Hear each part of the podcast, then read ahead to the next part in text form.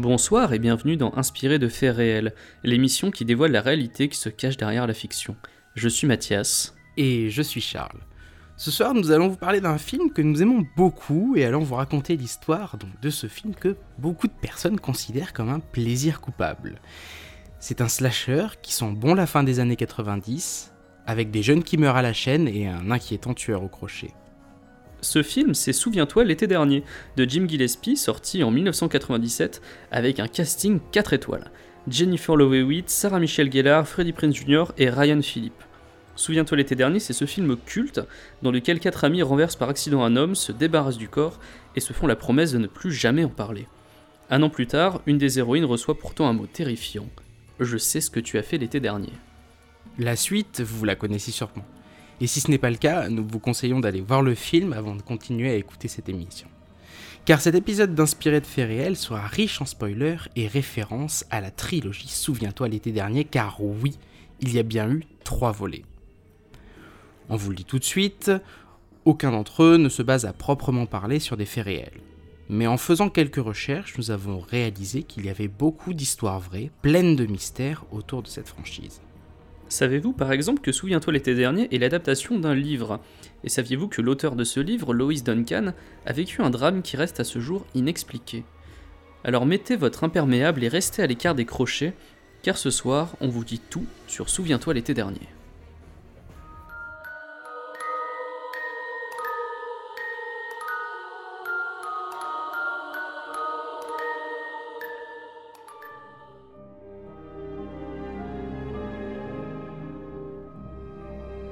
Carton en salle, échec critique, souviens-toi l'été dernier a beaucoup souffert de la comparaison faite à l'époque avec Scream. Sorti un an plus tôt, en 1996, le chef-d'œuvre de Wes Craven a complètement bousculé le genre très codifié du slasher. C'est donc avec beaucoup de violence que les critiques ont massacré Souviens-toi l'été dernier en 1997, jugeant le film trop lisse, moins bien que Scream, voire carrément mauvais. Roger Ebert, un des critiques de cinéma américain les plus réputés, lui a attribué la sale note d'une étoile sur cinq. Il a estimé que le film était prévisible, convenu et qu'il ne méritait pas qu'on lui accorde d'importance. Il a raconté qu'après la projection presse, certains de ses confrères s'amusaient à démêler l'intrigue. Il s'intéressait plus au film que les gens qui l'ont fait, a conclu Roger Ebert, se moquant de ses critiques qui, selon lui, perdaient leur temps. Et si Roger Ebert s'était trompé? Et si Souviens-toi l'été dernier méritait un peu plus d'attention? Car quand on y pense, le film a effectivement une intrigue un peu plus complexe que la moyenne des slashers de l'époque. Logique quand on sait que c'est l'adaptation d'un livre à suspense. Comme un homme mauvais rêve, sorti en 1974, est un des romans les plus populaires de l'auteur américaine Lois Duncan. Dans les années 70 et 80, Lois Duncan a écrit une quinzaine de livres, principalement des histoires d'horreur destinées aux adolescents. Connu en France, cet auteur, décédé en 2016, était considéré aux États-Unis comme une des reines du thriller pour teenagers. C'est donc à elle que l'on doit la trame principale de Souviens-toi l'été dernier, à quelques exceptions près. Les personnages du film et du livre sont presque les mêmes, ils ont les mêmes noms, les mêmes personnalités, mais pas le même destin. L'accident de voiture est bien à l'origine de tous les problèmes des quatre héros, Julie reçoit bien un effrayant Je sais ce que tu as fait l'été dernier, mais la suite diffère. Contrairement au film, qui est un pur slasher et qui implique donc beaucoup de morts, dans l'ouvrage, tout le monde survit. L'identité de l'antagoniste principal n'est pas non plus la même dans les deux œuvres. On ne vous dira pas de qui il s'agit pour ne pas vous gâcher la surprise, mais sachez qu'il n'y a pas de pêcheur au crochet dans le livre. Néanmoins, l'ambiance générale du livre de Lois Duncan, chargé de paranoïa et de suspense, a bien donné sa couleur au film. Lois Duncan n'a pas uniquement marqué les esprits grâce à ce roman. En 1992, un autre de ses livres a fait sensation aux États-Unis. Il s'appelait Qui a tué ma fille? Et ce n'était malheureusement pas une fiction. Trois ans plus tôt, Kathleen Arquette, sa fille âgée de 18 ans, a été assassinée à Albuquerque au Nouveau-Mexique. Le dimanche 16 juillet 1989, peu après 23 h la jeune femme rentrait de chez une amie. Elle était au volant de sa voiture à un croisement lorsqu'une autre voiture s'est mise à son niveau une personne a sorti un pistolet et lui a tiré deux balles dans la tête avant de prendre la fuite. À l'époque, Albuquerque avait sinistre réputation. La ville était très marquée par les trafics de drogue et la violence. Kathleen s'est-elle trouvée au mauvais endroit au mauvais moment? S'agit-il d'un malheureux hasard ou y a-t-il une explication plus complexe? La police n'a en tout cas pas réussi à faire la lumière sur cette affaire, car près de 30 ans plus tard, le meurtre de Kathleen Arquette demeure inexpliqué. La police a toujours estimé qu'il s'agissait d'un meurtre réalisé au hasard. Après une longue enquête, deux hommes ont été arrêtés. Miguel Garcia et Juvenal Escobedo. Selon la police, ils auraient fait un pari, le perdant aurait accepté de tuer une inconnue. Mais en l'absence de preuves et réels mobiles, en dehors de la violence gratuite, les deux hommes avaient été jugés non coupables. Suite à cet échec, sans preuves matérielles et sans piste, la police d'Albuquerque avait classé l'affaire. Mais Lois Duncan ne pouvait pas en rester là. Elle a alors fait appel à une médium qui entrait en communication avec l'au-delà via une vieille machine à écrire électrique, a embauché un détective privé et lancé ses propres recherches. Le fruit de ses recherches se trouve dans ces deux livres, Qui a tué ma fille et One to the Wolves. Lois Duncan pense que sa fille n'a pas été tuée au hasard mais qu'il s'agit d'un meurtre lié au crime organisé.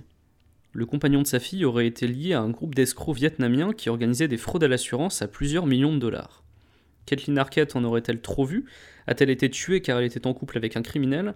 Après plus de 25 ans de recherche et la fondation d'un centre pour aider les familles souhaitant relancer des cold cases, Lois Duncan n'aura jamais eu la réponse à ces questions.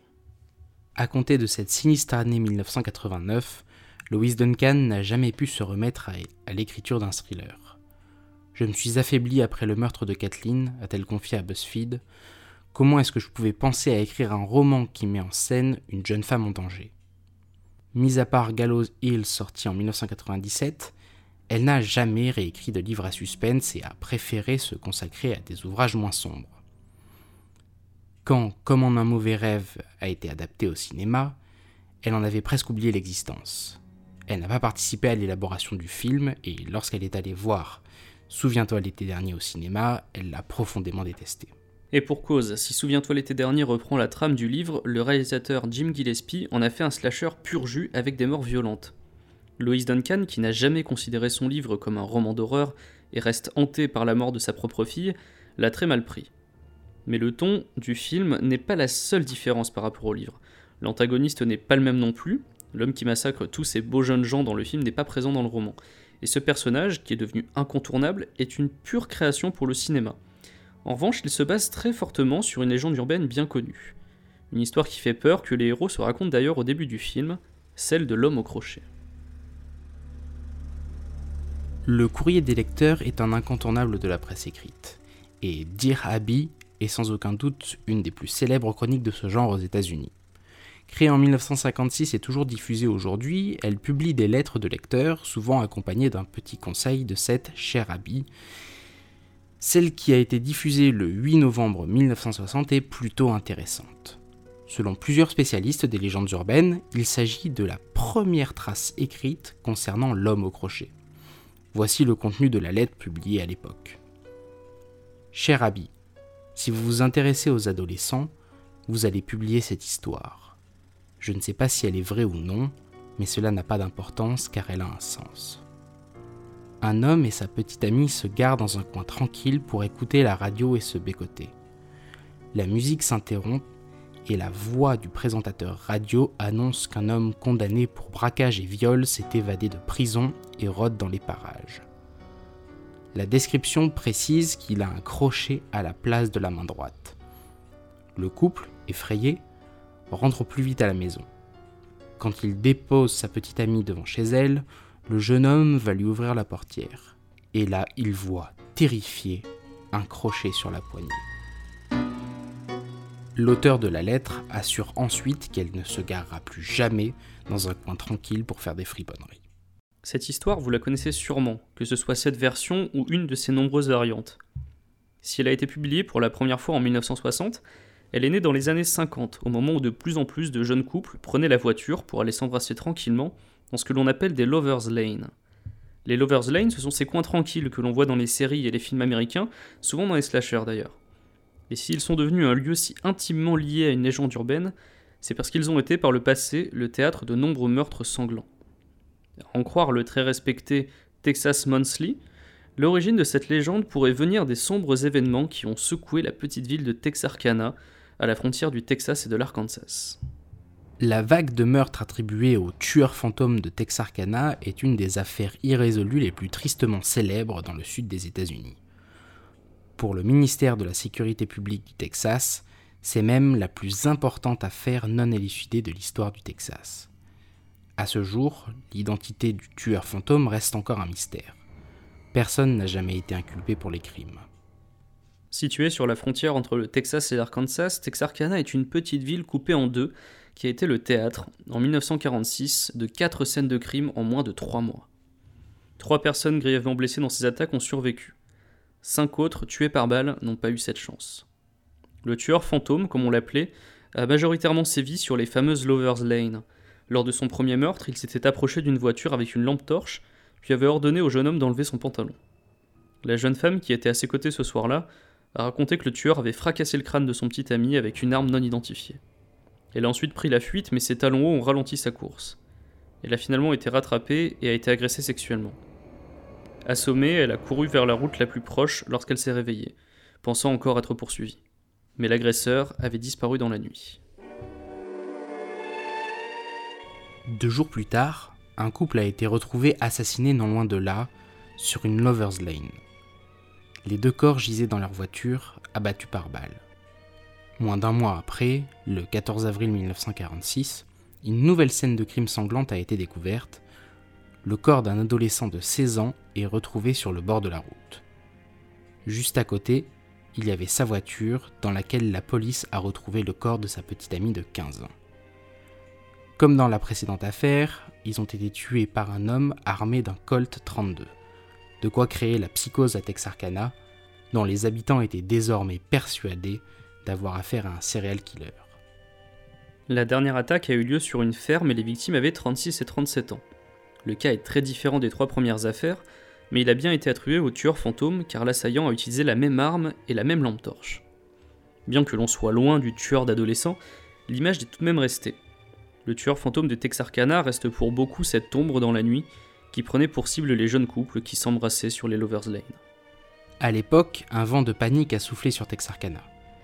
Texas Monthly rapporte que des personnes qui n'avaient jamais eu de pistolet commençaient à s'armer et allaient se coucher avec un revolver sous l'oreiller. Cette petite ville déjà sous tension, qu'on surnommait alors Little Chicago pour son activité criminelle, est devenue totalement paralysée par la peur. Dès la première attaque du tueur fantôme, les jeunes couples ont commencé à déserter les Lovers Lane et se sont retrouvés à l'abri dans les drive-in. Les autres, eux, ont continué à se retrouver dans les bois à leurs risques et périls. La légende urbaine de l'homme au crochet qui s'attaque à des jeunes couples a commencé à prendre au milieu des années 50, soit moins de 10 ans après les meurtres de Texarkana. Bien que le tueur fantôme n'ait jamais utilisé de crochet, beaucoup de personnes ont fait le rapprochement avec la légende. Mais il se trompe peut-être.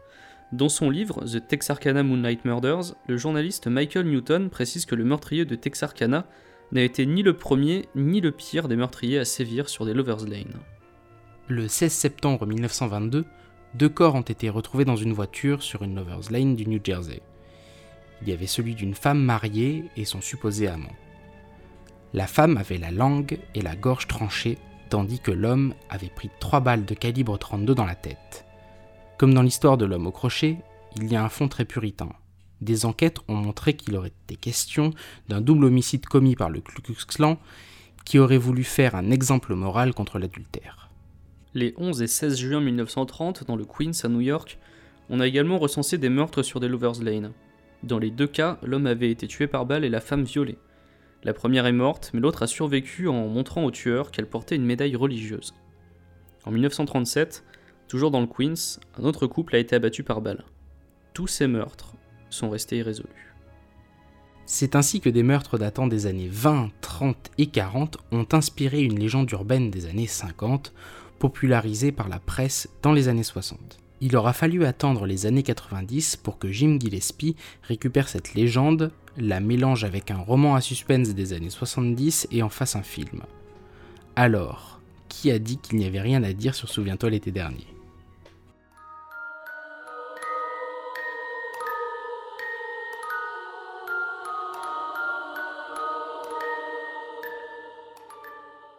Il est maintenant venu le moment de parler de Souviens-toi l'été dernier, le pacte du silence au Québec, euh, qui est d'ailleurs un titre bien plus correct que le titre français. Je sais, sais pas ce que tu en penses, Charles. Ouais, il est, il est un petit peu plus explicite, je trouve. Ben oui, surtout que Souviens-toi l'été dernier, en fait, ça n'a pas vraiment de sens, parce qu'en anglais, c'est I know what you did last summer. Donc c'est euh, je sais ce que Mm. tu as fait l'été dernier. Donc on, on va dire que c'est vrai qu'en français, ça aurait été un petit peu, euh, petit un peu lourd, ouais. un peu lourd, comme Mais souviens-toi l'été dernier, euh, bon, c'est, ce n'est jamais dit à aucun moment dans, dans le film. Ouais. Et surtout, euh, ce qui est étrange, c'est qu'ils ne l'ont pas appelé non plus comme un mauvais rêve, qui est la traduction française du, du, du Mm. roman sur lequel il se base. Et d'ailleurs, comme un mauvais rêve, c'est déjà une mauvaise traduction, puisque le livre de Lois Duncan s'appelle I Know What You Did Last Summer. Donc en fait, on, on a, Ah. on a trois titres en français, donc le titre du film québécois, Mm, le titre du livre en français et le titre du film en français, et aucun d'entre eux ne correspond à la traduction littérale euh, du roman et du, et du film en fait. Donc c'est quand même assez, assez, bizarre. Ouais, c'est assez rigolo, ouais, ouais, ils portent le même nom, ouais. Et donc, ouais, ouais, ouais, du coup, on va vous parler maintenant du film, hein, on va, on va pas s'attarder que sur le marché, titre, on va hein, euh, continuer, hein. parce qu'on Ouais. disait que ça avait été un échec critique mais un succès commercial, c'est un énorme succès commercial. Euh, Oh, énorme, faut, pas, faut pas abuser. Disons qu'il a été très rentable parce qu'il a pas coûté beaucoup d'argent. C'est ça, en fait il a coûté 17 millions de dollars et il en a rapporté 126 millions. Donc c'est quand Ouais. même euh, voilà, une belle plus-value. Et surtout, mm, c'est un film qui quand même a bien marché. Alors je pense moins que Scream, il faudrait vérifier les chiffres. Je pense qu'il a quand même moins bien C'est marché sûr, que Scream ouais. qui, qui a révolutionné le genre du slasher euh, l'année d'avant. Mais, euh, mais c'est quand même un film qui a bien marché, euh, notamment parce que franchement, malgré ce qu'ont dit les critiques à l'époque, quand on le voit aujourd'hui, ça reste un bon film. Et je, je Alors pas. oui, il faut, il- voilà, voilà, c'est ça, c'est ce qu'il faut dire, c'est que tu es un, quand même un fervent défenseur de Souviens-toi l'été dernier. Exactement, de Souviens-toi l'été dernier, et, et pas que. Enfin, moi, je Mm. je- j'ai jamais caché dans cette émission que j'étais euh, assez fan des, des slashers des bilos des années 2000. Mm, mm, mm. Et euh, Souviens-toi l'été dernier, c'est vraiment un des meilleurs représentants de, Ça, ouais. de, ce, de ce genre, spécifiquement celui-là, le slasher des bilos des années 2000. C'est vraiment ça. Et d'ailleurs, parce qu'il est signé par le scénario, Oui, un scénario Tu de connais. Kevin Williamson, Eh oui. Kevin Williamson, qui est euh, vraiment euh, le king euh, de l'horreur bubblegum pour ado quoi. C'est le mec qui a quand même fait Scream, le, le scénario de Scream, le scénario de Scream 2 et Scream 4 également, aussi The Faculty, euh, Mrs. et oui, Tingle. dire The Faculty, The Faculty. On est là pour moi, c'est euh, c'est des films. Je, je l'aime bien. hein, Souviens-toi l'été dernier. Je dis que t'en as un défenseur, mais moi, moi perso aussi, je l'aime bien quand même, même si ça fait pas partie de, de, de, de mes de mes plus grandes références. Mais avec The Faculty, je trouve qu'il partage, il partage beaucoup de choses. Oui, et The Faculty est aussi, et bon, on en parlera peut-être pas dans cette émission, je pense, donc c'est l'occasion Mm. de l'évoquer, qui est un excellent film. J'adore The Faculty, je pourrais le revoir plusieurs fois, c'est Ouais. c'est c'est un super film. Mais d'ailleurs, euh, on retrouve un petit peu les gimmicks de Kevin Williamson aussi dedans. C'est-à-dire que ce côté Mm. assez euh, détaché, il y a un côté euh, limite auto-parodique par moment. Et d'ailleurs, c'est ça Ouais, qui a marché dans Scream, c'est le côté méta euh, qui est vraiment poussé un peu plus au niveau du curseur. On est vraiment un peu plus dans Scream et c'est pour ça qu'il a autant, autant, autant marqué les esprits. Parce qu'il y avait vraiment un côté méta. Mais je trouve que dans Souviens-toi été dernier, dans The Faculty et dans quasiment tout ce qu'il a fait, parce que c'est lui qui a fait le scénario de Scream 4, et Scream 4, pour ceux qui l'ont vu, Mm. celles et ceux qui l'ont vu, euh, la scène d'ouverture de Scream 4 est complètement maboule. C'est Mm. donc voilà, on est, on est sur un sur un jeu de sur une mise en abîme complètement complètement folle. Donc euh, c'est voilà, on, on est toujours sur euh, il y, y a un détachement en fait par rapport au genre qui est assez qui est assez amusant à, à regarder quoi. Donc Et, ce, et ce mec pour ça, euh, c'est pour ça qu'ils sont venus le chercher aussi. bah, c'est pour ça, en fait, euh, donc lui a percé avec, euh, avec Scream en premier, hein, puisqu'il est sorti un Mm. an avant. Mais il faut savoir que Souviens-toi été dernier, le processus de production a commencé avant que Scream sorte. Donc c'est-à-dire Mm. qu'ils ont su qu'il y avait euh, le- un scénario qui était très bon pour un film qui était en train d'être réalisé par Wes Craven, Scream. Ils se sont dit, putain, on va aller chercher ce gars, Kevin Williamson, qui a l'air d'être très bon, et on va lui proposer Souviens-toi été dernier. Et donc du coup, il sort, c'est son deuxième gros script euh, à Hollywood, euh, Souviens-toi été dernier. Mm. Et aujourd'hui, ce mec a fait une carrière euh, assez remarquable, puisque donc c'est lui le showrunner et créateur de Dawson. Donc Mm. on Ah remarque ouais. le truc. Et Et oui. c'est également le showrunner et créateur de Vampire Diaries, une série qui a cartonné. Donc euh, voilà, quand je disais King de l'horreur bubblegum un petit peu sucré pour adolescents, c'est exactement ça. Mm, mm. Et, ce qui n'empêche pas euh, le, le film, du coup, euh, malgré, euh, donc comme tu dis, horreur bubblegum pour ados, tout ça, tout ça, le film d'être particulièrement quand même bien écrit. Il n'est pas trop mal écrit, je trouve. Et, et qui a un rythme et un déroulé euh, qui est pas mal. Bon, après, il y a euh, aussi petit, petit disclaimer vis-à-vis de ça, si jamais vous, vous, allez le voir ou vous voulez le voir, attention parce qu'il y a vraiment une grosse différence avec la, dans la VF. C'est-à-dire que euh, si vous le regardez en VF, vous allez avoir un film sur lequel vous allez quand même pas mal rigoler, hein, parce ah qu'il y a des répliques bien débiles. oui, il est très drôle en VF. En, en VO, il fait déjà un peu plus peur, et bon, pareil pour le 2, même si le 2, souviens-toi, l'été dernier 2, voilà, c'est ce qu'il est, hein. mais euh, mais il y a une grosse, euh, il y a un gros écart quand même. Euh, j'ai pris plaisir à regarder le 2, on en reparlera, je pense, mais le le, le 2 m'a plutôt amusé, ce qui, ce qui, est beaucoup moins le cas du 3. mais, le, mais, le 1 est, vraiment est vraiment excellent pour moi. Mm, mm, mm. Mais ouais, il est, pas mal. Il y a un déroulé de l'histoire. Alors on va revenir, hein, parce que comme voilà, le, le, réalisateur s'est inspiré notamment d'Halloween. Mhm. Hein, notamment pour euh, tout ce qui est euh, petite ville tranquille, euh, perturbée par un tueur. Il y a des références qui sont faites sur les, les, jeunes de cette ville qui, qui, qui, veulent aller, enfin qui sont à un moment de leur vie où ils veulent aller vivre dans une grande ville, tout ça, tout ça. les dents de la mer aussi, pour l'ambiance de ville côtière, en pleine fête. Enfin tout, tout, un, tout, un, tas de références. Alors le film n'arrive jamais à, à, au niveau de ces références-là.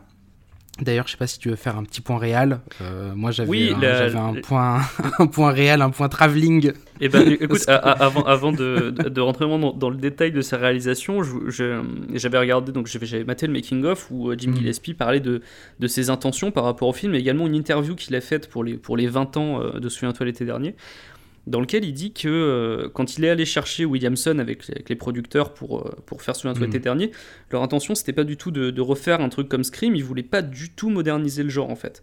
Ils voulaient mm. faire vraiment un film sur euh, bah, le, film qu'on a aujourd'hui, c'est-à-dire un, film sur l'adolescence, sur le poids de la culpabilité, puisque c'est ça qui est vraiment au centre du film, avec l'accident qu'il y a au début. le tout avec une apparence de film d'horreur un, un, peu légère, un film popcorn, mais avec un petit peu de fond. Et justement, mm. il dit un truc que je trouve vachement bien dans le making-of. Il dit c'est pas un slasher, c'est juste une bonne histoire. Et en fait, lui, son mm. intention, c'était surtout de réaliser une bonne histoire et pas forcément en, faisant de. un petit peu en se mettant en retrait. C'est-à-dire que lui, il va chercher des citations, mais il va pas avoir un style de réalisation avec vraiment, je trouve, des, énormes gimmicks. Quoi. Ça ressemble à, une production générique des années 2000, je trouve. Ben ouais, c'est ça. je sais pas ce que tu penses sur la réalisation. Ouais, ouais, ouais. Euh, si, si, je suis, assez d'accord. Il y, a le, il y a un truc générique, mais notamment, c'était une, aussi une, une mode, je pense, de, de l'époque. Euh, c'est une quantité de travelling euh, assez délirant, c'est-à-dire que la, le film, je le trouve assez lent. Il, c'est, un, un, film qui prend son temps, il y a des scènes, voilà, il y a des scènes de dialogue, parfois un peu longues, hein. au moment où il renverse, au début du film, euh, au moment où il renverse la personne sur la route, il y a une scène quand même un peu de, de, dilemme, hein, avec des dialogues qui sont pas trop mal écrits d'ailleurs, euh, et il y a une scène qui fonctionne plutôt bien sur savoir ce qu'ils font de ce, de ce corps qu'ils ont renversé. Est-ce qu'il est mort Est-ce qu'il n'est pas mort Est-ce qu'on va vérifier Est-ce qu'on le jette dans l'eau Qu'est-ce qu'on en fait euh, Est-ce qu'on va se rendre à la police Ceci, cela. Et, euh, et, voilà, on a, on a, des scènes un peu, ouais, un peu lentes, un peu, euh, un peu détendues comme ça. Enfin, pas détendues euh, dans la, dans la diégèse, mais, mais détendues dans la réalisation. Et beaucoup, alors moi ça m'a choqué, des travelling de côté qui suivent les personnages, des travelling avant. On a une caméra qui, qui, qui, est rarement immobile. On n'a pas, on pas tant de plans de fixe que ça. Tu sens qu'ils avaient du budget pour mettre des rails et qu'ils ont, ils en ont profité, quoi. Il y avait des rails partout sur le set. Ça, ça se voit, ça, ça se voit effectivement. Et euh, mais je trouve que ça va, ça, euh, je sais pas, je trouve qu'on s'ennuie jamais. Il y a, c'est, en effet une réalisation qui est un peu générique, euh, mais qui moi m'a pas, j'avais un, plus mauvais souvenir en fait que, que ce qu'est le film réellement. Là, en le revoyant, je me suis dit ouais non ok ça va. Oui, c'est exactement ce que je me suis dit avant de revoir le film pour l'émission. C'est alors moi j'en avais un bon souvenir. Je me disais en fait, moi j'avais pris beaucoup de plaisir à regarder le 1 hmm. et je me suis dit euh, en fait, c'est peut-être parce que tu étais jeune et, un peu con, et, et, là, là, tu vas le revoir, tu as, pris quelques années, et, tu vas vraiment trouver ça nul. Et en fait, pas du tout. Je, moi qui aime pas vraiment les films, justement, qui prennent souvent le temps, moi j'aime bien quand c'est bien rythmé, là je trouve mm. que même les scènes, justement, de, détente comme ça, enfin, qui, sont, qui prennent plus le temps de, poser des dialogues et tout ça, et eh ben en fait, ça ne nuit pas au rythme du film. Je me suis vraiment non, elles sont pas, pas un seul moment. Elles sont pas chiantes du tout et je pense que ça tient à ces mouvements de caméra assez, assez constants, je trouve. Il n'y a, y a, jamais. on, est, toujours sur du plan, je sais pas si tu vu, sur du plan assez large. Oui. C'est assez rare. Euh, le, la réalisation s'attarde pas trop sur des détails. Euh, quand il s'attarde sur euh, pour dire, hé, regardez, là c'est un indice parce que c'est que ça reste quand même aussi un film à énigme où on est censé un petit peu deviner qui a fait quoi, qui a tué, enfin qui est le meurtrier, ceci cela. Et là, le film s'attarde pas tant que ça sur, les, sur, sur des petits détails pour essayer de nous faire deviner des trucs ou quoi que ce soit. Et du coup, ça, ça donne une réalisation ben, qui certes est un peu bateau, mais qui, euh, je trouve, euh, ne s'apesantit pas trop euh, sur, la, sur, la, sur la durée. Et du coup, ouais, un film qui, qui, fonctionne plutôt pas si mal en fait. Hein. J'avais noté également sur, sur, le film un point euh, casting. parce que. Ah bah là, ah bah là. parce que moi, c'est ce que j'adore. Euh, c'est un des trucs qui font que, que j'aime beaucoup euh, ces, ces, slashers des années 2000. C'est que tu as toujours des, des, gens que tu connais encore aujourd'hui, ou certains ont disparu. Mais. Mm. Mais tu, tu, vois en fait des gens à leur début et c'est assez marrant de voir que là les quatre ils sont super connus et il, y a une, il y a vraiment quelque chose qui se passe entre eux. Ils sont vraiment cool parce qu'ils gravitent, il y a certains gravités autour du même cercle de potes à l'époque, parce que c'est la même génération de, jeunes acteurs d'Hollywood. Mm. Donc tu sens qu'ils prennent plaisir à jouer ensemble et c'est un truc qui me plaît beaucoup. Et bon, après, le, le fait est que c'est un film des années, des années 2000 et que forcément, euh, qui dit slasher des années 2000 dit euh, casting qui ressemble à un concours de beauté. et, et, là, c'est complètement ça. Et d'ailleurs, euh, il l'assume complètement, mais vraiment complètement dans le making-of. quoi. Bah, il y, a, y, a même, y a même un concours de beauté dans le film. Oui, il y a carrément un concours de beauté qui est remporté par Sarah Michelle Gellar. Ce qui est assez hmm. amusant dans la mesure où c'est euh, celle qui, euh, où il y a eu le plus de discussions pour quel est le rôle. Ah Ouais, en fait, celle qu'ils ont eu euh, direct, c'est c'est Jennifer Love Hewitt. Ouais. Ils ont su que ça allait être Julie. Alors, dans les préparatifs de production, ils avaient d'abord pensé à Reese Witherspoon, qui avait été mhm. euh, avant qu'il pense à Jennifer Love Hewitt euh, pour jouer Julie, mais finalement ça le faisait pas. Par contre, ils lui ont posé une question euh, pendant son entretien, c'est Jim Gillespie qui raconte ça. Il dit Je lui ai demandé qui était selon elle le, plus beau mec d'Hollywood. Et elle a répondu Ryan Philippe, qui était son mec de l'époque. Et donc, du coup, il est allé voir Ryan Philippe et lui a proposé le rôle de Barry. Et Ryan Philippe a eu le rôle comme ça, en fait. Ah, c'est même pas qu'il s'en cache pas là, c'est que c'est vraiment. Euh, ah ouais, non, mais c'est pour te dire, c'est-à-dire que j'ai lu dans une interview que Hilary Swank avait auditionné et qu'elle avait été recalée. Hmm. au profit de Jennifer Love Hewitt. Alors bon, Hilary Swank, c'est voilà, bien quoi. Mais non, ils se sont dit non, non, Jennifer Love Hewitt, c'est une meilleure Julie euh, que, mm -hmm. que, Hilary Swank quoi. Et euh, Freddie Prinze Jr. lui a failli pas avoir le rôle parce qu'il était pas assez musclé selon la production. C'est quand même assez fou. Et c'est Jim Gillespie qui a, dû euh, appuyer vraiment sa candidature. Il le voulait vraiment. Donc il a dit euh, à Freddie Prinze Jr. au bout de, nombreux essais, il lui a dit il faut que, que tu ailles à la muscu. Tu, tu, elle va à la salle. Va à la salle, prends un peu de poids, va chez le coiffeur aussi parce que ta coupe c'est pas possible. Et, euh, et reviens et je vais faire ce qu'il faut faire pour que tu aies le rôle. Et, hmm. et donc il s'est exécuté, Freddie Prinze Jr. et il a eu le rôle. Donc hmm. euh, c'est assez fou. Et ouais, Sarah Michelle Gellar, ça a été un petit peu plus compliqué euh, parce que à ce moment-là, au début, ils en voulaient pas trop, ils trouvaient qu'elle fitait pas vraiment au personnage. Et finalement, ils ont vu des bouts d'essai de, Buffy qui hmm. était en tournage à ce moment-là. Et, euh, et c'est Jim Gillespie qui fait non mais c'est vraiment elle qu'il nous faut quoi. Enfin, elle, est, elle, hmm. elle, est super. Et la production y allait un peu reculons et finalement Jim Gillespie a réussi à faire en sorte qu'elle soit dans le film. Et euh, ce qui est très bien parce que c'est Sarah Michelle Gellar qui nous offre d'ailleurs une des meilleures scènes du film, à mon sens. Ah, et on, ah, en, ah, on en, parlera plus tard. D'accord.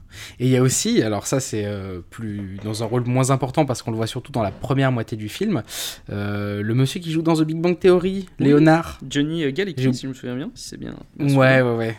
Qui, oui, oui, qui, qui, est, qui est dans le film, qui joue Max.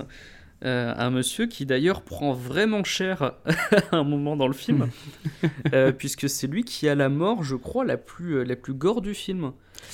Ouais. Parce qu'il y a un crochet qui lui rentre, qui lui rentre dans la mâchoire. C'est ça a l'air assez douloureux. Et en fait, c'est la seule scène qui est vraiment violente. Parce que Jim Gillespie Mm. ne voulait pas du tout de, de sang à la base, ou le minimum syndical. Mm. Lui, c'est un, mec qui aime pas le sang. hein. Il a dit. euh, D'ailleurs, les, les- les scènes où il y a du sang, il, il les a pas tournées. il a dit moi, moi, Ah je, bon? moi, je veux pas. Non, non, il, il laissait faire le chef-op. Enfin, c'est un mec qui n'aime pas le sang, qui, trouve que c'est pas la peine d'en montrer, même quand on fait un slasher. On peut faire un truc un peu plus aseptisé, mais en gardant l'attention. Donc, c'est sa vision des choses. Mhm. hein. Mais lui, il voulait pas qu'il y en ait, et c'est la production qui a imposé qu'il y en ait plus. Donc ils ont demandé à ce qu'on ajoute une scène pour qu'on sente que le tueur était vraiment euh, dangereux, parce que c'est vrai que euh, il se passe beaucoup beaucoup de dizaines de minutes dans le film avant qu'on se rende compte que le tueur peut être dangereux. On se dit que c'est juste un mec Ouais. qui rôde autour d'eux. Et donc la mort de Max servait à ça, à montrer que la menace était vraiment tangible et à mettre euh, du sang. Et ils ont rajouté des plans aussi.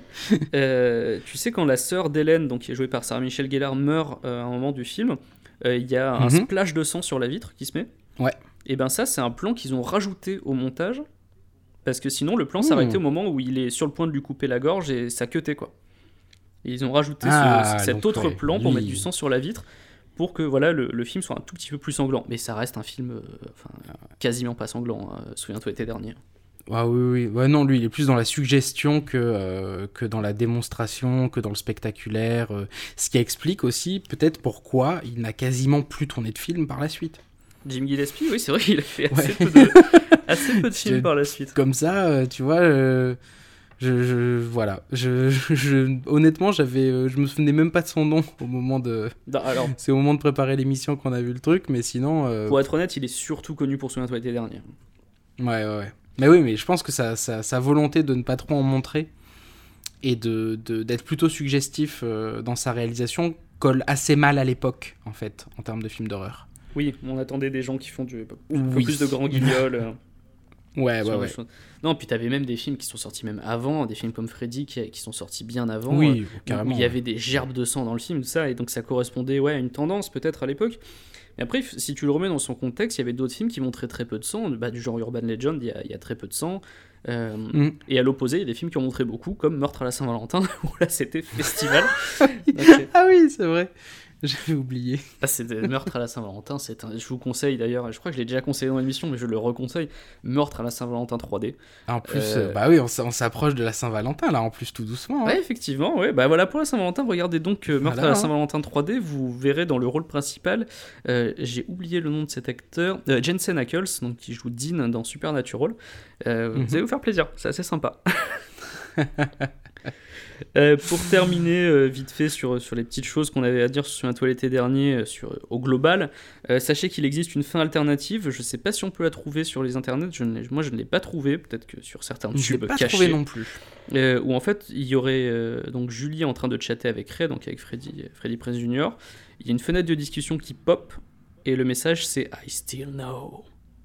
Je sais Ah, toujours. parce que là, là le film, sans, sans vous en dévoiler la teneur, la fin, la dernière scène, ça se passe euh, dans une douche. Oui, exactement. Et on est, euh, on est à nouveau sur, euh, sur, euh, sur un doute, un peu comme la fin alternative qu'on vient de vous expliquer, mais ce doute va être balayé dans Souviens-toi l'été dernier 2. Exactement. Sur l'été dernier, dont, dont on parlera tout à l'heure. Si on a le temps, si on a le on, temps. on a le temps pour Souviens-toi l'été dernier 2, qui est un pan du cinéma à lui tout seul d'un autre côté, qui montre comment, comment faire une suite étrangement à la fois réussie et ratée. C'est- c'est- c'est beau. ah ouais, tu l'as, tu, y a- la trouves en partie réussi. Il y a des points que je trouve réussis, et il y a des points que je trouve complètement foireux. Je trouve que c'est une Ah. très mauvaise suite, mais je trouve que c'est un film plutôt cool. Donc, mais bon, Ah, c'est- pour mon avis euh, en, en- en- sommaire, hein, en, en résumé sur euh, Souviens-toi l'été dernier 2. Enfin bon. Euh, Euh, on passe. euh, Ouais, Ouais. peut-être aux différences entre le film et, et le livre, parce Oui. qu'il y, en a- il y en a un paquet. Euh, déjà sur le dénouement, Charles, c'est pas du Sur tout le dénouement. pas du tout le même. eh ben non, bah non, bah non, bah non, bah non, puisque le dénouement du film. Et là, bon bah voilà, on spoil total, donc On vous avait prévenu. Hein. vous Il y a saurez du la fin. Vous avez prévenu. Hein. Donc le tueur est bien le mec qu'ils ont écrasé en voiture, Ben Willis, Le pêcheur. Le pêcheur, le pêcheur. Même si le pas film pêcheur, en fait, veut hein. nous faire croire, oui, il est juste habillé en pêcheur. C'est ça. il voit s'il faut, le mec était juste déguisé. Euh, Et donc oui, euh, par contre, on, on essaie de nous faire croire à certains moments du film, et ça je trouvais ça pas trop mal fait, que le tueur n'était pas forcément celui qu'on pensait. Il y a des moments où l'attention se porte sur le petit copain de Julie ou d'autres personnages et ça essaie de nous mettre sur, sur Max, ouais. Oui, c'est vrai. Et sur la sœur, enfin, sur, sur, la sœur du monsieur qui, qui, qui est censé être mort. Mm, mm. Parce qu'on nous annonce dans le euh, journal qu'une personne est morte. On pense que c'est la personne qu'on que, nos quatre jeunes ont renversé, mais ce n'est pas, pas celle-là. C'est une personne qui est morte dans d'autres dans d'autres circonstances. Et donc, à un moment, les doutes se portent sur la sœur de cette personne euh, qui est morte. D'ailleurs, les scènes sont plutôt. Euh, sont plutôt bien foutues. Euh, celle où ouais, il y a un petit peu de tension dans celle-là, ouais. Parce qu'on se demande vraiment si c'est elle à des moments. ils, font exprès en te pétant un, un impair sur, le, sur son sur son porte-manteau. c'est plutôt bien foutu. Enfin, c'est avec des gros mm-hmm. sabots, hein, c'est normal, c'est un slasher des années 2000. Mais c'est. Euh, Même pas, 90, 90. 90, pardon, oui. C'est 97. Donc c'est juste avant la grosse, euh, la grosse vague de slasher euh, des mm. années 2000. Autant pour moi. Je dis depuis le début, mm-hmm. slasher années 2000, mais oui, c'est 97. Non, tu, tu, tu, tu l'as dit deux, trois fois, mais j'attendais le bon moment pour te, pour te rappeler. Mon... En plus, tu le sais très bien. Hein, en plus, ces, ces slashers-là, ça va de 95 à 2007 globalement. C'est à peu près. La, ouais, ouais, c'est ça. Après, on se reprend en termes de films d'horreur, on, devient un peu plus sérieux. Oui, Mais donc, oui, pour, pour, les, euh, pour, les, euh, pour, les, pour les petites différences, euh, le dénouement du livre, à contrario, le méchant n'est pas le mec déguisé en pêcheur, mais attention spoiler, c'est Bud, Bud, qui est le nouveau petit ami euh, de Julie, donc l'héroïne qui porte, euh, comme on l'avait dit euh, auparavant, le même nom. oui, vas-y, t'as dire. Oui, non, j'allais dire la suite, c'est-à-dire que dans, dans, le livre, en mm. fait, après l'accident, Julie et Ray se sont séparés. Ils ne se remettent pas ensemble. Mm. En fait, Julie retrouve l'amour avec un certain Bud, euh, qui on ne sait pas vraiment qui c'est. Il euh, n'y a, pas vraiment de mystère autour de ce gars. Et comme par hasard, c'est ce monsieur, comme dans un Agatha Christie finalement, c'est ce monsieur qu'on n'a pas soupçonné pendant tout le livre. À la fin, on apprend euh, que déjà il s'appelle pas Bud, il s'appelle Collie. Et que c'est le et que grosse révélation et que c'est le demi-frère du, du gamin qu'ils ont écrasé. Ah. Parce que oui, dans le livre, ils écrasent pas un homme adulte, ils écrasent un gamin qui se baladait là en vélo. Et donc, ah, là, euh, je pense que mettre en scène au cinéma américain dans les années 90, c'était trop compliqué. Voilà, tuer un gosse dans un film euh, fin des années 90, ouais, c'est pas, pas facile. Surtout dans une production grand public comme ça, enfin qui se veut grand public. Clairement, c'était un film pour que les gens euh, invitent leur, leur target au cinéma et fassent, mmh, tu mmh, sais, mmh. ce, ce, truc de jeune au cinéma de mettre son, de mettre son bras, allonger son bras jusqu'à l'épaule de la meuf et faire Hey, t'as peur C'était vraiment un film fait pour ça. Euh, donc, c'est exactement ça. Hum, donc oui, tu pourrais pas tuer un euh, gamin dans un film comme ça. Ouais, ouais. Et donc, du coup, dans le livre, on connaît euh, d'emblée l'identité de la victime, donc qui s'appelle Daniel Craig, mais c'est pas James Bond. Oui, c'est un autre Daniel Craig.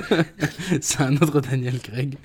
Et, et ouais, voilà, comme c'était un gamin, on n'avait pas trop de doutes sur le fait qu'il puisse revenir ou non à la vie pour tuer tout le monde. Voilà, et dans le livre, euh, autre grosse différence, euh, il n'y a pas de mort en fait.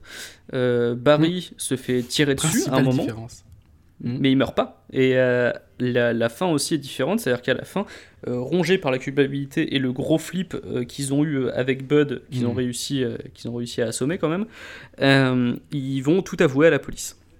En fait, le bouquin, c'est un slasher qui se passerait bien. Ouais, c'est un slasher où il y aurait pas de C'est un non-slasher, ouais.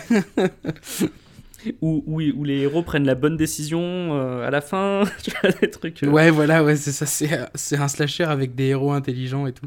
Donc, ouais, Parce que là, euh, envisager de se, de se, livrer à la police, euh, pas trop, hein. Ouais, non, dans... Ils ont plusieurs. Euh, hein. non, non, puis t'as as le personnage de Ryan Philippe dans le, euh, dans le, dans le film qui est clairement contre. Hein, il le fait bien remarquer à plusieurs reprises en pétant des câbles. et d'ailleurs, c'est assez marrant. J'avais regardé le making-of. Et tu sais-tu pourquoi Ryan Philippe over-react comme ça pendant tout le film? Non, parce qu'il juste parce qu'il joue mal. non, alors oui, bah, alors, si tu peux rapprocher ça de mal joué, c'est parce qu'en fait, Ryan Phillippe ne se trouvait pas assez euh, buff pour jouer le personnage de sportif euh, qui est Barry. Ah, Et donc du coup, comme il était plus petit et, moins baraqué que, que, le personnage, il compensait en étant constamment dans l'agressivité, tu vois, genre comme un petit roquet quoi. pour montrer qu'il pouvait être menaçant. En fait, et, et ça, ça marche plutôt pas mal parce que Ryan Philippe, tu, son personnage, tu te dis ok, euh, c'est Ryan Philippe, mais euh, potentiellement il peut te péter ta gueule parce qu'il est complètement con. Donc, euh, Ouais. donc c'est ça qui marche plutôt bien. Et en fait, donc c'est est-ce que c'est mal joué ou est-ce que finalement le personnage a plutôt été pas trop mal fait? Je, je sais pas, je suis encore, j'hésite encore sur ces deux analyses. Oh là là, ouais. Et euh, oui, d'ailleurs, pour le, le- cette livraison à la police, on a, on a le droit à quelques belles lignes de dialogue, euh, notamment, euh, ben, je sais plus lequel des deux, si c'est euh, Freddy ou, ou Ryan Philippe, qui te sort un Ce gars est mort, en pointant bien le cadavre qui est sur la route. Nous, on est encore vivants, donc je vois aucune raison d'aller se livrer à la police. Vu qu'il est déjà mort et qu'on ne pourra plus rien y faire. Ce qui est une très belle justification, après tout, pour toutes les situations. Eh, ce gars est mort, on est vivant. Il est déjà mort, bon. nous on est vivants, donc hein, on va pas gâcher nos vies pour ce gars qui est mort. Hein. J'aime beaucoup cette, cette scène, c'est assez, euh, assez ridicule. Ouais, en, en plus, t'as Ryan Philippe qui est complètement pété, complètement bourré.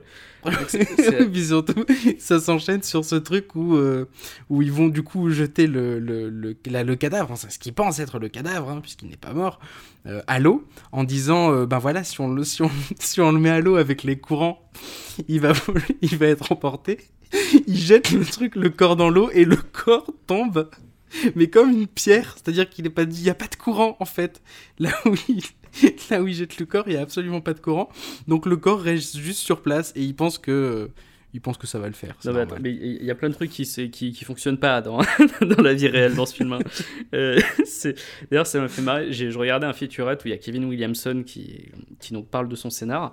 Et euh, il voulait que ce soit à peu près réaliste, donc c'est assez raté. Ouf, c'est Et, raté pour ça, ouais. Notamment sur la scène finale qui se passe sur le bateau, où donc euh, on rappelle vite fait ce qui se passe. Euh, le tueur se fait euh, enrouler la main autour de au- autour d'une corde du bateau.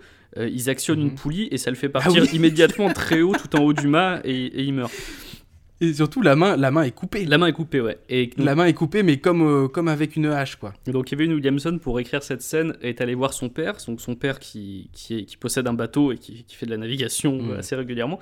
Et il a dit comment je pourrais écrire le truc pour que ça se passe comme ça et que genre- Et donc son père lui a expliqué euh, assez posément comment il fallait faire. Et quand il a proposé la version studio, il disait ouais non mais c'est pas assez visuel. Donc en fait, il faudrait vraiment qu'on fasse un truc où on sent vraiment que voilà là euh, là c'est violent quoi. Et donc il fait ok Mhm. pas de souci je réécris. Et, et donc ça te donne cette scène complètement ridicule finale. Et euh, Kevin Williamson dit que son père lui l'a appelé quand il allait voir le film au cinéma. Il a fait ça passe pas du tout comme ça en vrai. Ça ne pourrait pas se passer comme ça. C'est pas possible. Et d'ailleurs, en, en continuant sur les anecdotes de, de- de tournage, on a une autre scène ridicule. Oui, elle est géniale. Une autre scène ridicule où Julie, euh, donc du coup, euh, tourne sur elle-même en pleine rue en hurlant euh, Qu'est-ce que tu attends? En parlant au tueur, j'imagine. Mais qu'est-ce que tu attends? Sublimement Mais parodié dans Scary Movie. Oui, ouais, voilà. Oui, c'est vrai que ça a été euh, dans Scary Movie, le premier Scary Movie, euh, des parodies de Souviens-toi l'été dernier. Et donc, cette scène a été imaginée par un fan. Et alors là, je me dis, comment, pourquoi le fan a eu le droit juste de, de, de, de diriger une de ces scènes? Je, Bah, je, je je comprends sais comment pas, c'est euh, écoute, c'est Jennifer Love Hewitt qui a raconté ça, euh, justement dans une interview pour les 20 ans euh, du film. Et elle dit qu'en fait, un jour, il y a un fan qui était sur le plateau et qui a eu le droit de diriger une scène. Pourquoi, on sait pas. Euh, au- foi. au- Aujourd'hui, ça, ça l'a fait quand même marrer, mais elle dit qu'à l'époque, ça l'avait un peu saoulé et qu'elle avait euh, dit Comment est-ce que je vais pouvoir jouer une fille normale après cette scène Parce qu'elle passe juste pour une grosse malade sur cette scène. Mais bon, elle l'a fait quand même. euh, et, puis, et puis finalement, euh, au, global, à part ce- ce- cette, cette scène complètement ridicule. D'ailleurs, euh, tu demandes sa version à Jamie Gillespie. Lui, il a pas la même version. Lui, il dit non, non, on avait écrit cette scène. c'est pas du tout un fan. Ah ouais? Enfin, il, il dit pas c'est pas du tout un fan parce que lui n'évoque jamais ce fan dans, dans les interviews qu'il a faites. Il dit juste non, non, oui, cette scène était écrite et effectivement, bon, Jennifer Love Hewitt a, un peu tiqué, mais bon, elle l'a fait de bon cœur, on s'est bien marré, tout ça. Et Jennifer Love Hewitt, elle, elle te raconte que non, non, en fait, ça l'avait un petit peu saoulé cette, scène à la con. mais que bon, bon, elle l'a fait parce que euh, bon, elle est pro quoi, et puis c'est un de ses premiers grands rôles et que bon, elle va pas dire non euh, au Puis réalisateur. elle pour- était jeune, euh, elle, elle, elle avait pas, elle, elle faisait pas la différence entre un fan et le chef-op, peut-être. je sais pas. En tout cas, c'est vrai qu'elle était jeune et, et je sais plus quel âge elle avait quand elle a tourné dessus, mais elle était vachement jeune. Elle était vachement jeune, ouais, je sais plus. euh, elle a l'air très jeune en tout cas dans le film. Et elle était plutôt, elle fait vraiment lycéenne en tout cas. Et elle était euh, Mm. plutôt impressionnable parce qu'elle elle a vraiment eu peur, genre une, peur sincère sur le tournage de, de certaines des, des scènes.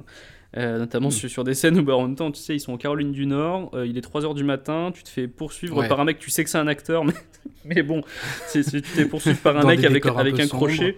Ça, ça Ouais. voilà. Et elle dit qu'elle a eu euh, du, du mal à, à dormir pendant le tournage à certains moments parce que ça lui faisait vraiment peur Hmm. et qu'elle s'est euh, vraiment blessée à des moments bah, en tombant, tu sais, parce qu'il y a des scènes de course-poursuite où elle tombe, elle se prend des trucs et tout.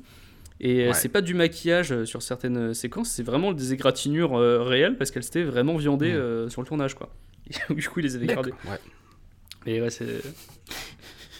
Autre Le timpal aussi, le, le, aussi, parce qu'il y a un truc aussi qui est assez marquant, c'est que euh, il y, a- il y a une ellipse, du coup, il y a une grande ellipse euh, au moment où il décide de se débarrasser du corps et, euh, et la suite de l'histoire, euh, il se passe un an. Ouais. Et on veut bien nous faire comprendre euh, que Jennifer Love Hewitt a mal vécu, enfin que tous ils ont mal vécu, grosso modo, euh, le traumatisme d'avoir renversé quelqu'un et de ne pas l'avoir dit. Euh, mais Jennifer Love Hewitt le vit particulièrement mal avec une frange horrible, euh, des- une coupe de cheveux horrible et un teint pâle. Elle est ultra blanche, elle a des cernes et tout. Et euh, dire un an après, euh, elle a l'air de, de, de mal, de mal dormir encore. Donc je sais pas si ça c'était dû aussi au fait qu'elle qu'elle avait du mal à dormir sur le tournage. Je sais pas, Mais, c'est- euh, si mais elle si avait on une sale en chronologique, c'est possible, mais je sais pas. Ouais. D'ailleurs, euh, je, je pense à un truc. euh, tu sais que moi j'aime bien m'intéresser aux, aux trucs un peu people des fois parce que c'est la, la vie Mhm. des stars m'intéresse un peu. Il y, a, il y a un gros truc qui circule, c'est que Sarah Michelle Gellar et Freddie Prinze Jr. euh, seraient tombés amoureux sur le tournage de Souviens-toi l'été dernier. C'est un truc qu'on Ah. qu'on lit beaucoup. Et en fait, pas du tout. Euh, ils se sont rencontrés donc sur le tournage de Souviens-toi l'été dernier. Hmm. Ils ont fait connaissance et ça s'est très bien passé sur le tournage. Mais en fait, ils se sont mis ensemble que trois ans après le tournage. C'était en 2000 qu'ils se sont mis ensemble. En 2000. D'accord. Et ils se sont mariés en, en 2002. Et d'ailleurs, ils sont toujours ensemble euh, aujourd'hui. 2002, c'est euh, ils ont retourné dans un film ensemble en 2002. Oui, Scooby-Doo. Scooby-Doo, effectivement. Ils Et donc, ils étaient déjà ensemble à ce moment-là. Ah, ils étaient, ils étaient mariés. Est-ce qu'ils étaient mariés au moment du tournage Alors, de j'ai pas les dates exactes, mais si, si Scooby-Doo est sorti en 2002, je pense qu'il a dû être tourné Ouais. fin 2001. Et- Donc, ils devaient pas encore être mariés. Ils sont, euh, mais ils sont trop choupinous. Allez les suivre sur Instagram, ils sont adorables. Ils font des photos ensemble, ils sont, ils sont trop choux. À défaut de faire des films ensemble maintenant. Bah écoute, j'aimerais bien qu'ils fassent un Scooby-Doo 3. Ça me ferait marrer. Ah oui, ah ouais, ouais, je, je serais pas contre. Mais bon. En tout cas, sur le tournage, euh, donc voilà, il y, a- il y a eu cette rencontre entre Sarah Michelle Gellar et Freddie Prinze Jr., qui donc ne sont pas tombés amoureux sur le tournage, mais se sont bien entendus. Et d'ailleurs, tout le monde s'est plutôt, euh, s'est plutôt bien marré. Euh, C'est Jim Gillespie qui disait ça, Mm. qu'il y avait vraiment une ambiance colonie de vacances sur, sur le tournage, qui a duré que 15 En jours. quand tu prends que des adolescents sur C'est un ça. tournage, c'est ce qui risque de se passer. Ouais. C'est ça, là, ils ont tous euh, la vingtaine. Là, on n'est pas sur un film euh, de type. euh, alors, je sais plus quel film faisait ça, mais beaucoup de films ont fait ça. Genre, on fait jouer des rôles de gens qui ont 19 ans à des acteurs qui ont 30 ans. Euh, Ouais. Là, là, ils Mm. étaient vraiment jeunes. Donc, du coup, c'est vrai que Ouais. voilà, c'est ce qui contribuait aussi à, à cette bonne ambiance, je pense, sur le tournage. C'est des, c'est des gens bons délire. Qui ont envie de passer un Mm, bon mm, moment et qui tournaient en plus un slasher qui est, euh, je pense, un, un genre de film assez, bien que très codifié, assez amusant à tourner Mm. quand même, parce que t'as des côtés euh, grand guignol sur les meurtres et tout, tu dois plutôt bien te marrer. Donc, euh, Ouais. donc voilà, ouais, non, le, le tournage, c'est a priori, c'est bien passé, à part ce qu'est-ce que tu attends? de, ça, de Jennifer Love Hewitt.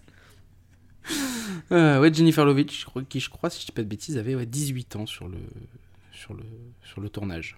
Ah oui, donc très très jeune, effectivement. L'actrice, ouais, l'actrice était très jeune. ouais. Bah, c'est l'âge qui est censé avoir son, son personnage, puisqu'il finit le Ouais, lycée ouais, et s'apprête à à aller en, en première année à la fac. Donc ouais, c'est ça. Donc il n'y a pas de, mensonge, pas de mensonge sur, euh, sur l'âge. Et ouais. Euh, Est-ce passer aux trucs qui nous ont plu et pas plu dans. Et des, et On souvient, ouais, ouais, l'été ouais, bah, dernier. écoute, euh, On va, on va, assez d'accord. on va commencer par le positif. Qu'est-ce qui t'a plu, toi, Charles, dans le, dans, dans le Souviens-toi l'été dernier? Ah, ah, ah. Qu'est-ce qui m'a plu Qu'est-ce qui m'a plu Moi, j'aimais bien le le crochet. Tu vois, le, le crochet qui sert à tuer. Oui. non, mais notamment parce que, notamment parce que euh, un, des, un de mes traumatismes d'adolescent en termes de film d'horreur, c'était Hellraiser 5. Et que dans Hellraiser 5, euh, le, le tueur euh, qui est poursuivi par le policier, donc le héros du film, tue ses victimes avec un crochet qui sert à accrocher les gros poissons. Donc avec grosso modo la même chose. Hmm. Et là de revoir, euh, du coup ça, ça reste un objet, même si le film ne me fait pas du tout peur. Euh, Souviens-toi l'été Oui, dernier, pas un film qui fait peur, un hein. et 2, voilà, ne font pas peur. Euh, je trouve que le, crochet, ça reste un, un- outil euh, que moi personnellement je trouve vraiment dégueulasse et malsain et qui me ramène à cette peur d'adolescent d'Hellraiser 5. Euh, Hellraiser 5 où là pour le coup les, les- les meurtres sont, sont beaucoup plus compliqués à voir. hein. Il y a des corps dans, dans un sale état des fois. Euh, mais donc voilà, le, je dirais le, moi je, je vote le crochet. Toi, il y a quoi qui t'a plu? Moi, en fait, c'est. Donc, il y a certaines scènes en particulier, mais je pense que globalement, c'est l'ambiance euh, de la Mm. ville dans laquelle ils sont. Ouais. L'ambiance de cette petite ville côtière, euh, un peu pourrie, mais euh, voilà, tu, tu vois, avec ses petites traditions, notamment son, euh, son, son concours de, de, de, de la reine de beauté euh, de, de la ville, euh, qui, qui a son espèce de couronne de Poséidon et qui est dans un coquillage géant. Euh, ouais, c'est ça que j'ai bien aimé, le, vraiment cette atmosphère-là, quoi. Et d'ailleurs, au, au niveau du Alors. son, tu, tu, je sais pas si t'as Ouais. remarqué, c'est vraiment assez accentué. Alors, là aussi, des fois, il y a des- quand même des gros sabots, donc c'est-à-dire qu'ils te foutent des, des, des bruits de mouettes et tout ça, hein, mais on, on est là-dessus. Mais ça participe quand même, euh, je trouve, euh, au niveau sonore, à cette ambiance de, de petite ville côtière, euh, voilà, où, généralement il se passe pas grand-chose. Et là, c'est vraiment Mm. troublé par, par l'arrivée de ce, de ce boogeyman qui, qui, va, qui va transformer tout ça en, en terreur, quoi. C'est vraiment ça qui m'a le plus plu dans le film, je pense. Je suis assez d'accord. Euh, le, le décor est chouette. Parfois, il fait un peu trop de décor, je trouve. Oui, il y, a certes- il y a certaines scènes, Euh, effectivement. je- Il y a certaines scènes où ça fait un peu trop décor, mais, mais je suis d'accord sur le fait que euh, ça, c'est un. C'est pas un lieu, euh, voilà, c'est pas boum, hasard, ça, ça pourrait se passer n'importe où. On a l'impression que le film, que l'histoire, en fait, ne pourrait se passer que là. Oui. J'ai eu l'impression. Bah, tu n'aurais pas ça, de tueur au si, crochet euh, dans une banlieue américaine comme ça se fait dans, dans Halloween. Ben ouais, ouais, dernier, ouais, dans- mais ouais, voilà, dans- c'est ça. Y a... Dans les, dans les Jason, pardon. Ouais, ouais, oui, ouais. Et le, le, le lieu est un, peu un, est un peu un personnage à part entière. Alors parfois je trouve qu'il fait vraiment... euh, il est mal exploité et on le, on le, on le voit mal. C'est-à-dire qu'il n'y a pas de... C'est, à, part peut-être au début, t'as pas tant de plans que ça qui mettent en valeur le lieu. Notamment, je pense, parce que la, plupart des scènes ont été tournées en studio. Euh, J'ai l'impression, en tout cas. Euh, qui a, à part les scènes en extérieur évidemment, mais euh, donc du coup je pense qu'il des fois il est un petit peu comme ça, pas assez bien mis en valeur par la réalisation, mais en revanche il a un vrai intérêt dans, dans la diégèse et dans l'histoire.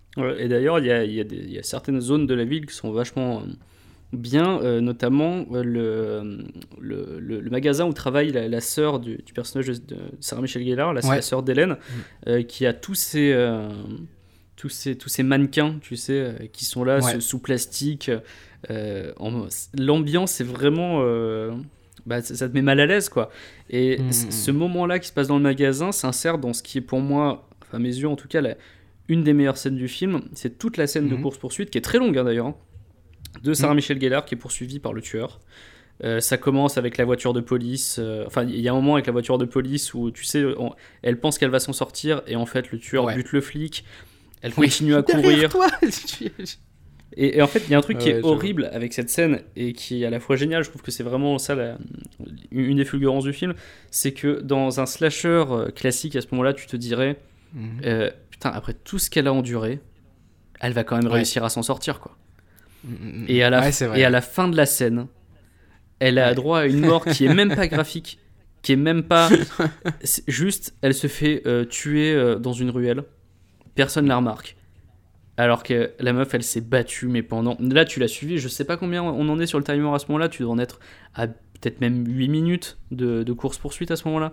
Ah peut-être j'ai pas... La, scène, est vachement ouais. longue. Tu la suis dans trois lieux différents et, et c'est euh, et à la fin tu dis ah ouais elle va s'en sortir et non et là c'est horrible. Mhm. C'est et c'est ce sentiment d'impuissance que tu as aussi sur une autre scène que j'ai beaucoup aimé où c'est aussi euh, Sarah Michelle Gellar. C'est quand elle est sur scène. D'ailleurs, ça a été parodié dans, dans, dans Scary Movie de super bien, Mhm. où elle est euh, sur scène et elle essaie de prévenir Barry qu'il y a le tueur derrière elle. Oui, oui, évidemment. Et où en fait tout le monde croit qu'elle est en train de jouer la comédie parce qu'elle est censée faire son numéro artistique à ce moment-là. Tout le monde pense qu'elle Ouais, fait une pièce de théâtre. En fait, non, elle essaie juste de prévenir son mec qu'il est sur le point de se faire tuer. Et, euh, Et, et cette scène d'ailleurs est un petit peu. euh, ça, ça ressemble à un mauvais rêve. Tu sais, où elle, elle, elle essaie d'aller euh, vers son copain. Elle, le- elle le pointe du doigt et les gens dans la salle se lèvent et lui bloquent le passage. Mais et applaudissent. sans raison, tu vois. Ouais, ils applaudissent et ils lui bloquent le passage et ça ressemble un peu à un espèce de cauchemar où elle aimerait bien faire un truc, les gens se rendent pas compte et, et du coup elle n'y arrive pas, évidemment. Un petit peu Mais euh, comme un homme petit rêve, pour reprendre le titre du livre. Oh, oh, oh. Non, mais c'est exactement ça. Mais, et d'ailleurs, je, tu, remarqueras que les deux scènes, moi, qui ont le plus marqué, et je pense qu'ils ont beaucoup marqué les gens qui ont vu le film, c'est ces deux scènes-là. Et les deux scènes, Mm. celle qui a complètement la vedette, c'est vraiment Sarah Michel Gellar. Et, euh, Ouais. et d'ailleurs, Sarah Michel Gellar avait eu, euh, je crois, un prix pour ça. Bon, alors, c'était pas un prix, euh, on n'est pas sur des Oscars, hein, très, très clairement. Mais, Ah bah non, ça c'est sûr. quand mais même. elle avait eu, et c'est une des meilleures récompenses dans la catégorie des, des blockbusters, euh, slashers, tout ça. Elle avait eu un MTV Movie Award à l'époque. Donc, euh, pour tout ce qui est très pop, machin, c'est euh, c'est un des prix euh, voilà, qui sont assez convoités. Quoi. Enfin, quand, quand tu fais un film Ouais. grand public comme ça, avoir un MTV Movie Award, c'est c'est plutôt, c'est plutôt cool. Quoi. Après, le, le film est tellement MTV que ça. Oui, c'est assez logique. Ouais, c'est vrai. mais bon. Enfin, bref, il y a d'autres choses que tu avais aimé dans, dans le film?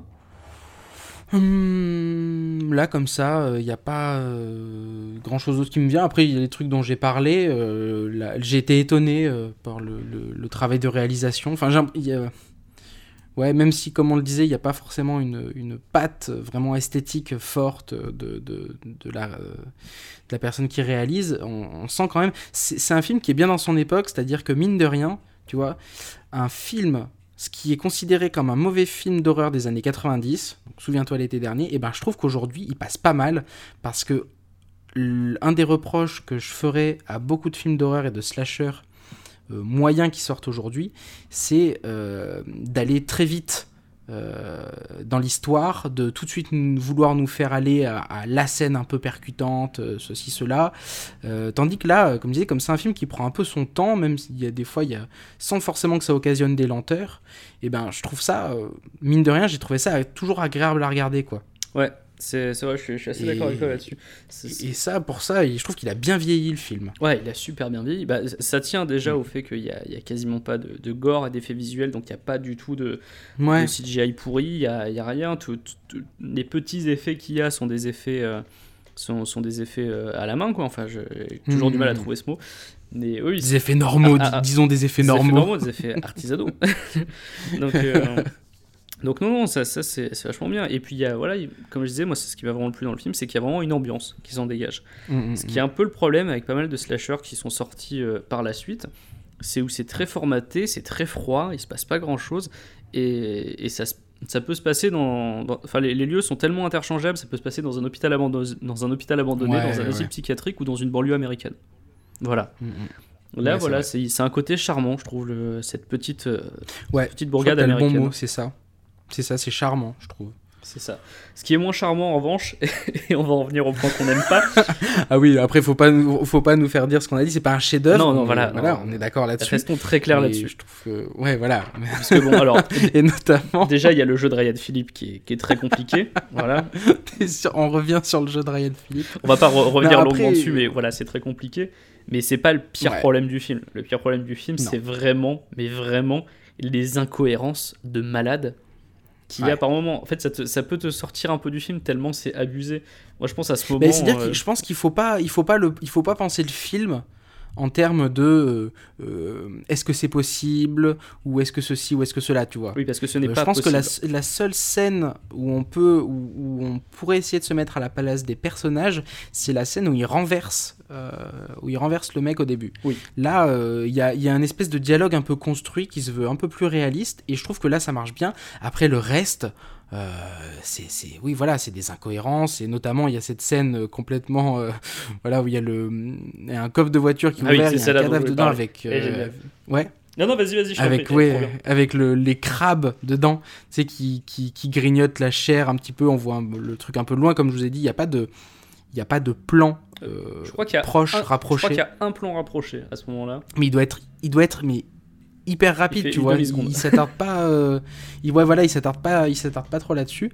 Euh, donc cette scène qui n'a, qui est incohérente parce que euh, donc Jennifer Love Hewitt qui ouvre, qui voit le, qui ouvre le coffre, qui voit le corps, qui referme le coffre, va chercher ses amis et reviennent, le, corps a disparu, mais pas seulement le corps, c'est-à-dire tous les coquillages, tous les crabes, toute la vase, tout ce qu'il y avait dedans, tout disparaît en 30 secondes. Le mec, il a lavé le coffre en 30 secondes. Ouais, voilà. il a lavé, genre passé l'aspirateur, nettoyé, passé un coup de fébraise. Mm. Voilà. Et, et ça à la limite, on pourrait se dire, si on veut aller, euh, voilà, on pourrait se dire, elle a halluciné, même si la personne qu'on voit dedans est vraiment morte, tu vois. On pourrait se dire qu'elle a, euh, qu'elle a, euh, qu'elle a eu une hallucination, parce que en dehors de ça, soit c'est ça, soit c'est un problème de montage, tu vois. Parce que c'est pas possible que dans, le, dans le montage du film, elle, ouvre le coffre, elle voit le truc, elle cherche ses amis, elle revient, il n'y a plus rien, tu vois. Et le pire, le pire, c'est qu'ils refont exactement la même dans le 2. Oui, alors ça, on en reparlera elle de ça. Elle a une sorte d'hallucination, mais euh, ils, font, ils, refont, ils, ils, reprennent exactement le même mécanisme dans le 2, ce qui porte à croire que c'était pas une erreur. Ouais, c'est assez fou. après, il y a un autre truc, moi, que j'ai moins aimé, c'est... Euh, ça, ça part avec le film en lui-même, en fait, c'est plus au niveau des hmm. intentions. Euh, ils ont dit un moment, enfin, la prod, et c'est pas un moment, ils ont tout le temps dit que, que c'est que c'est pas, que pas du scream. Ils, ont, ils, ont toujours, ils ont toujours dit non, mais euh, on, refait pas Scream et tout ça. Mais il y a quand même un délire assez, assez opportuniste parce qu'ils vont quand même chercher Williamson. Et Williamson, il hmm. fait du Williamson. Donc il fait de la blague méta sur le slasher. Il, reprend euh, ce casting un peu générique, il, il twiste un peu l'histoire pour que ce soit moins classique que d'habitude. Bah, hmm. Il fait son boulot, quoi. Il, fait ce qu'il ce a fait sur, sur Scream, on a un peu atténué, mais quand même. Et même si j'aime bien le résultat final, ça reste quand même un peu sale d'aller chercher ce mec au moment où Scream n'est pas encore sorti, où ils savent que ça va être un carton parce que ça révolutionne, et de dire, et eh, hmm. toi, tu vas sortir pour. Ouais, l'année d'après, on en sera un peu pareil. tu vois? Tu penses, tu penses qu'ils étaient sûrs du succès euh, et de, du, disons, de l'aspect révolutionnaire un peu de, de, Scream? Bah, En tout cas, le, ce que, ce que j'ai entendu et lu dans les interviews, c'est que le script déjà de Scream faisait parler de lui à Hollywood. C'est-à-dire qu'on savait D'accord que on te ça, on, y avait une bonne base d'écriture. Euh, hmm, d'accord. Donc voilà. Et l'autre truc qui euh, qui n'est qui n'est qu'on aime un petit peu moins, voire pas du tout pour, euh, pour certaines choses, et hmm. d'ailleurs je pense qu'on va en parler, ce sont les suites. Mais je vois le timer de l'émission qui défile à toute vitesse, et je pense qu'on n'en parlera pas tout de suite, mais plutôt peut-être dans, dans, un petit bonus qu'on va vous faire, parce qu'on va, hmm. on a des choses à dire sur Souviens-toi l'été dernier 2, mais également sur Souviens-toi l'été dernier 3. Et oui, car il y a eu un 3, on oublie souvent qu'il y a eu un Souviens-toi l'été dernier 3, on aimerait oublier le Souviens-toi l'été dernier 3 quand on l'a vu. Mais non, il a été enregistré, il existe bel et bien. Euh, j'ai le DVD en ma possession, que j'ai trouvé à, à 1 euro dans un Easy Cash, pour te... Euh, et, c'est assez, assez, étonnant. Mais voilà, on, va en mm. parler dans, dans, le petit bonus. En attendant, je pense qu'on qu'on peut clôturer euh, l'émission sur Souviens-toi l'été dernier. Ouais, ouais, ouais, on fait pas de. Hein, on, s'amuse pas à faire de. Est-ce que ça colle euh, Voilà, parce que. Parce que bah, du coup, ça ne colle pas à une histoire vraie. éloigné là, voilà, c'est ça. En revanche, les histoires vraies sont, sont, vachement intéressantes. Et d'ailleurs, je, je, si, si, vous voulez vous renseigner dessus, pour une fois, et cette fois on va vraiment le faire, nous allons mettre quelques liens euh, dans la description si vous voulez aller vous renseigner un petit peu plus sur les histoires qu'on a évoquées, donc euh, sur la, disparition de la fille de Louise Duncan, mm. sur le tueur de Texarkana. C'est vraiment des affaires que là on a évoquées assez brièvement, mais euh, si vous voulez aller dans le détail, c'est des histoires vraiment fascinantes, notamment Texarkana. Texarkana, c'est un mystère irrésolu, mais il y a vraiment des gens qui continuent à enquêter dessus aujourd'hui. C'est c'est mm. vraiment, euh, en tout cas dans l'imaginaire américain, surtout dans les États du Sud, c'est très très présent quoi. Mm. Donc voilà. Euh, bah écoute Charles, est-ce que tu peux nous, annoncer qu'on peut nous retrouver sur les réseaux sociaux? Oh bah oui, oui, je peux le faire. Euh, donc notamment sur Twitter, at IFR Podcast, sur notre page Facebook qui est en cours, on brainstorm pour la renommer. Mais euh, oui, parce qu'il va peut-être falloir le faire. Pour le moment, c'est inspiré de faits réels. Mais comme vous le savez sûrement à ce stade, nous avons maintenant deux émissions. Nous avons inspiré de faits réels et nous avons avec le label Riviera Ferraille le Bureau des Mystères que vous pouvez que vous pouvez aller écouter. Et du coup, ça rend un petit peu confus quand dans le bureau des mystères, on annonce aux gens de nous retrouver sur la page Facebook d'Inspiré de faits réels, qui n'est pas la même émission. Ça, ça, peut être un petit peu confus. Donc du coup, on va, on va travailler sur, sur peut-être un nouveau titre pour notre page. Mais en attendant, vous pouvez nous trouver sur Inspiré de faits réels. Euh, je pense que c'est l'heure de vous faire des bisous. Bah oui, des gros bisous comme Et, d'habitude. de, et, Et, voilà, euh, et- à très vite pour euh, le numéro sur Souviens-toi l'été dernier 2 et 3, notre petit bonus. Bisous bisous bisous bisous.